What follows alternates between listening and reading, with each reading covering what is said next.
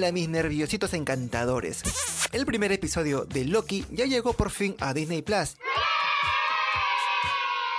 Hay varias cosas que Marvel respondió eh, a mi podcast anterior, así que hoy tocaré algunos puntos que sirven para explicar esos detalles que quizá eh, digamos que pasaste por alto, pero que igualmente son igual chéveres de tenerlos en cuenta.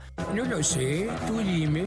Al principio del episodio, Loki trata de entender qué mierda sucede, por lo que cada vez que puede, se presenta a sí mismo como soy Loki de Asgard y añade la frase y estoy agobiado por un propósito glorioso.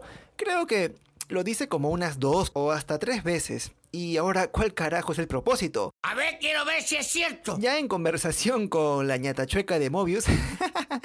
ñata chueca, a veces puedo más pendejo. Ya bueno, eh, cuando habla con este loco, eh, Loki se siente como obligado a convertirse en rey. Eso, eso es lo que le explica, ¿no? A infligir dolor y reclamar la victoria sobre tantas personas como sea posible para que pueda sentirse digno de gloria y satisfacción. ¡Me muero! De hecho, el sentirse agobiado por su propósito glorioso eh, significa eso, ¿no? Eh, ser malvado y querer conquistar el Midgard no es fácil. Y más aún, tras darse cuenta que las gemas del infinito no valen nada en la agencia de variación temporal. ¡No puede ser! Aquí también sucede una vaina loca. Cuando nos damos cuenta que Loki, al ser juzgado por la ABT, ya saben, la abreviación de Agencia de Variación Temporal, bueno, ABT. Estaba al tanto que los Vengadores habían viajado en el tiempo.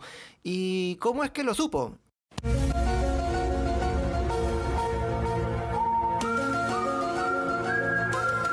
Eh, no hace falta mucho suponer, porque el mismo Loki dijo en una línea muy corta que... Oh, créeme, puedes oler la colonia de dos Tony Starks. Bastó ese pequeño detalle para que Loki sepa bien que, se, hubo un viaje temporal aún así sin tener una idea clara del atraco de los Vengadores.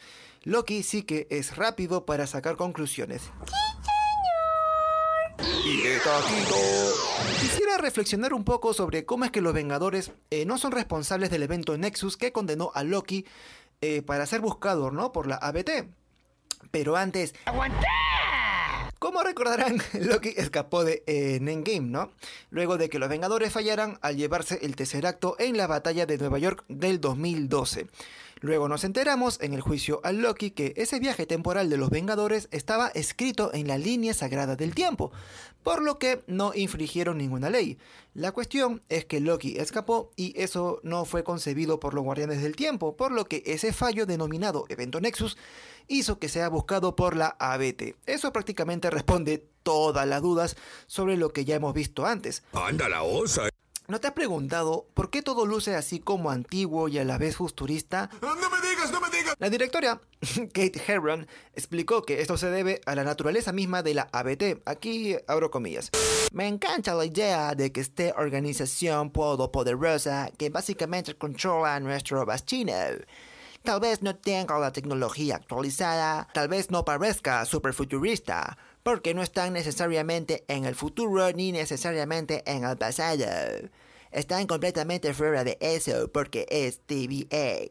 Bueno, eso lo diría si es que la gringa hablara en español, ¿no? Eso tiene sentido para mí.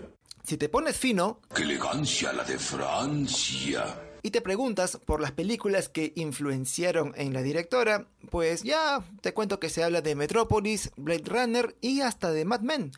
En el diseño de los oficinas, claro está, ¿no? Y ya para terminar, hablemos de Mephisto. Ya de este personaje se habló bastante en WandaVision y Loki. Y Loki, bueno, no pasa a ser la, la excepción, ¿no? Eh, la vaina loca. La vaina loca. la vaina loca es que prácticamente vemos a Mephisto en una de las vidrieras de una iglesia en la Francia del siglo XVI. La misma directora salió a desmentir esta referencia diciendo que se trata del mismo Loki, ya que este también es igual de cachudo que Mephisto.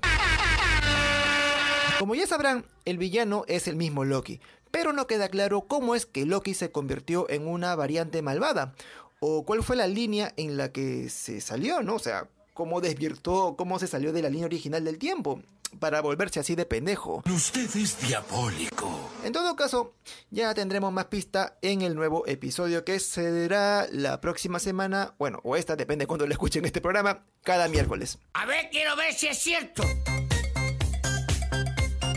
Y ya con esto, mis ternuras, termino el programa de hoy. No te vayas, chavo. Por favor, dejar su like y compartir el programa con los amigos del barrio. Ya conmigo será hasta la próxima semana. Chau, chis.